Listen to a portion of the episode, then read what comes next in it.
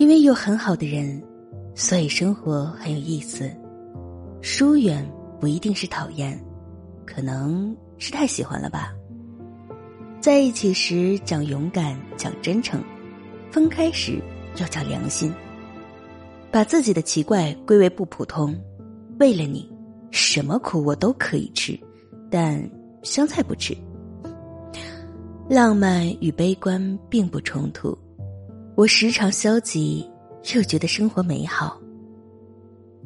去做孤星，去变精，去踏上没有人听说的陆地，去找到没人见过的自己。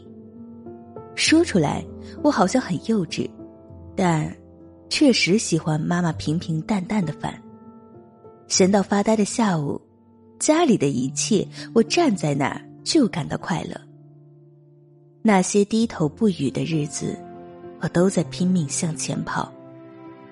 无论陷入了怎样的泥潭，请一定毫不犹豫、千万次的选择先救自己。